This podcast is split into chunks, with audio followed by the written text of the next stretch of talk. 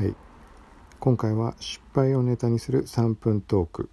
っていうラジオトークのテーマお題みたいなやつをちょっと試しに、えっと、配信してみようかなと、はい。まあ、失敗談っていうところでこれはね、えっと、前にどっかのブログで書いた時になんかすごい閲覧あってうん謎なんだけど、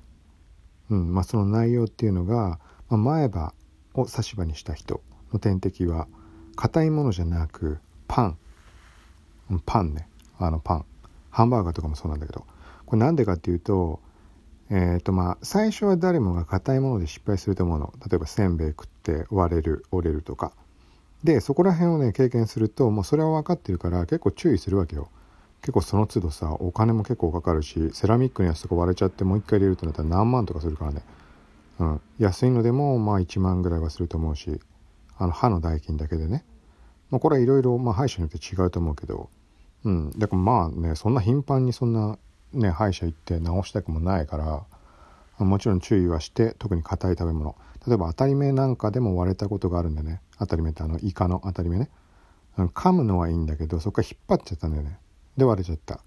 うん、とかがあるんだけどその後に何回もね繰り返してるのが何回もで3回4回ぐらいなんだけどもう何回も言ってるパンなんだよね。なんでパンかっていうと多分ね普通にその前歯差し歯とかじゃない限りは気にすることもないと思うんだけどこうパンを噛むでしょ。で噛んでこのグニューって食い込むじゃん。あれがねまずいんだよね。本当に。なんかね自分でもねこう気にしながら注意しながら食べることっていうことがタイミング増えたからなんかねじっくりその感覚を味わうとね本当にグニューって入り込んでそっから口を開く時問題が。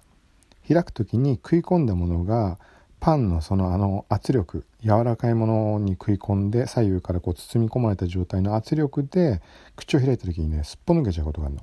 これもちろん歯を入れたばっかとかだったら平気だと思うんだけど長い間使っていくうちにちょっとぐらついてきたりとっていう状態とかもあったりするからその時にね割れるっていうよりはこれはそうだねすっぽ抜けちゃう感じそうだから硬いものは比較的気にすると思うんだけどうん、本当に注意しなきゃいけないのはパンハンバーガーとかそういうもの。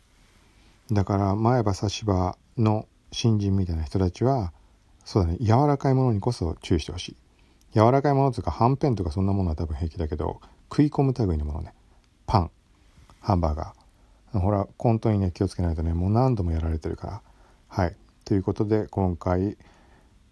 うん、お題テーマに話していました。よかったらまた聞いてください。さようなら。